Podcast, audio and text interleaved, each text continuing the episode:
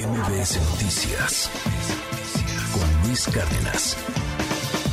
Es Rashabot, me da un gran gusto poderte saludar esta mañana. ¿Cómo estás? Buenos días. Hola, ¿qué tal Luis? Buen día, buen día al auditorio. Bueno, pues esto es, eh, digamos, la crónica de un fracaso anunciado, la mm, necesidad, digamos, de justificar ahora un crimen de Estado, porque pues es esto, finalmente es eh, producto no de la intención abierta de asesinar migrantes, pero sí la negligencia manifiesta por parte de un gobierno que simplemente no tuvo la capacidad, la capacidad real de enfrentar un acuerdo al que llegó con los Estados Unidos. Esto es producto de responsabilidades compartidas. Es comprensible que en un momento de lucha electoral, Marcelo Ebrard, eh, Adán Augusto, Rosa Isela, se empiezan a aventar la pelotita. Eh, sí es burdo lo que dice el propio eh, Adán Augusto, en el sentido de que, pues no, no soy yo, es el otro, porque se trata de pues algo que ejecutan directamente en una cárcel, hay que recordar se trata de una cárcel, en una cárcel que pues es manejada o es responsabilidad del Instituto Nacional de Migración, pero más allá de este tipo de, cuestiones, Luis, hay que entender que México y hay que asumirlo claramente, no es un país de migrantes. Eh, sí, es cierto que muchos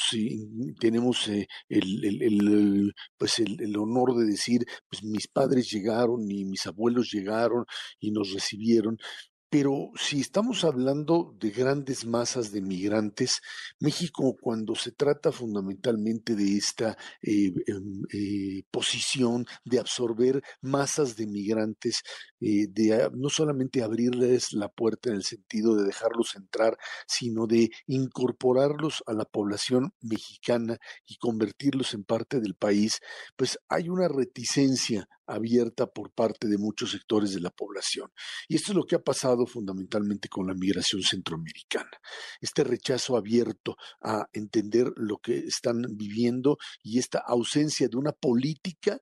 clara, definida por parte del gobierno de la 4T con respecto a este fenómeno. Cuando los Estados Unidos dieron que cerraban la frontera. Desde desde eh, Donald Trump y continuando con el presidente Biden, el gobierno mexicano no tuvo la capacidad de actuar en consecuencia, no tuvo la capacidad de entender lo que representaban estos miles y miles de migrantes detenidos en la frontera que se iban a convertir en esto, en un problema social, sin duda alguna, porque pues iban a vivir en estos lugares y lo que hiciste fue convertirlos básicamente en prisioneros, ya sea en las cárceles o en los lugares en donde finalmente ahí pululan como si se tratara de una masa que trata de sobrevivir en la frontera y trata de esperar el momento adecuado para cruzar del otro lado. Como no instrumentaste nada y te dedicaste finalmente a eso, a contener y eventualmente a reprimir,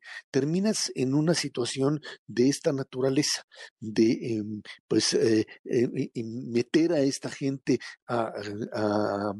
guaridas en donde pues si se queman, si se mueren, eh, es un problema derivado de negligencia, sí, pero también de un desdén enorme hacia la vida de estos migrantes. Han representado en los últimos meses un problema brutal para la propia población que vive en esa ciudad, porque es cierto, les aumentan índices de criminalidad. Esta gente vive trata de sobrevivir sin ningún tipo de apoyo, sin ningún tipo de inserción social. No estamos hablando de una población que la tienes ni siquiera en lo que serían mecanismos de control como sucede en el otro lado de la frontera, en estas cárceles que tanto se condenó cuando Trump metía a los niños, etcétera, etcétera, sino que además no tiene ni siquiera un sistema de regulación de quiénes son, cómo son y dónde se encuentran.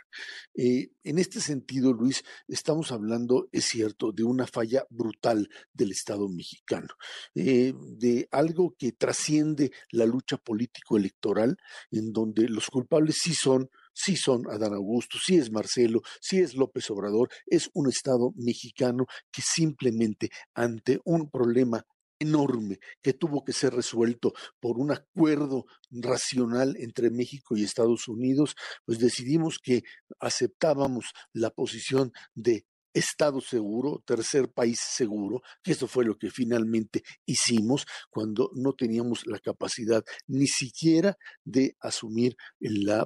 el instrumentar un tipo de refugio seguro para esos migrantes. Esta es la tragedia, es la tragedia de la negligencia, es la tragedia de la incapacidad de darle salida a un problema que te va a crecer, que sabías que te iba a crecer, que eventualmente era una bomba de tiempo, pero como todo lo que sucede cuando no se planea, cuando no,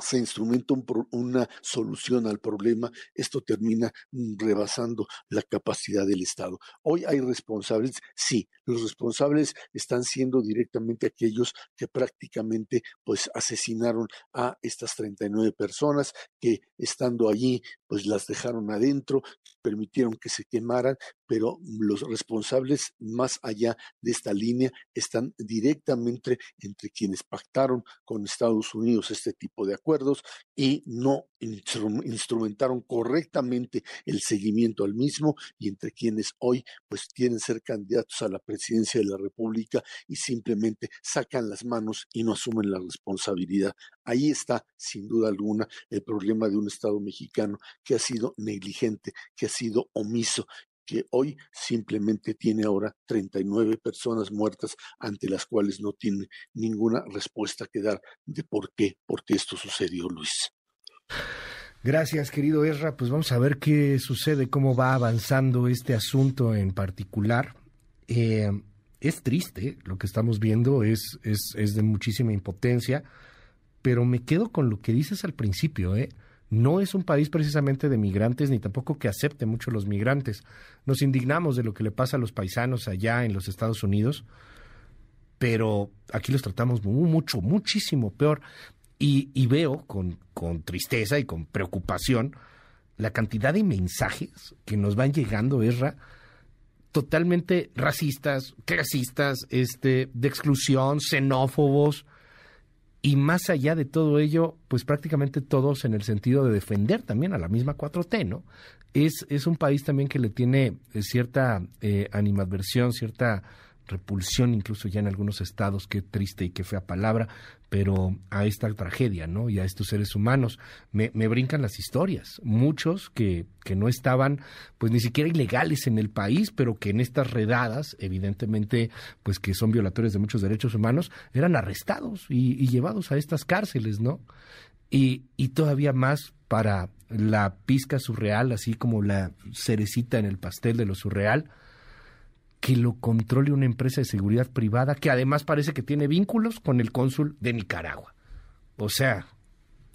¿dónde estamos, Erra? Es parte, te diría yo, Luis, te diría que es parte finalmente de una eh, eh, expresión social de eh, pues rechazo a lo que es diferente, a lo que son distintos, que rebasa, te digo, yo creo, rebasa el tema político de, la 4T o este u otro gobierno, pero que cada vez que hay una crisis de esta naturaleza se agudiza. Eh, el, el, el, rechazo al extranjero, al diferente, al distinto, es algo que pues de alguna forma se introdujo durante mucho tiempo en México como parte de la cultura. Esta, eh, convertir al concepto de mexicanidad en lo mestizo católico durante mucho tiempo fue antinorteamericano, mestizo católico antinorteamericano, fue una de las características de la mexicanidad y, todo aquello que se salía del ramo pues terminaba siendo considerado como excluyente. Eh, los últimos años, estos años de que ahora le llaman neoliberalismo, generaron una apertura y un acercamiento hacia cosas cada vez más eh, aceptables desde el punto de vista de aquello que se salía de ese marco de mexicanidad cerrada y abrirlo y aceptarlo y, y, generar esta pluralidad. Hoy quienes eh, vuelven a retomar esta ideología de la Revolución Mexicana clásica, donde volvemos a ver a los norteamericanos como el enemigo a vencer y,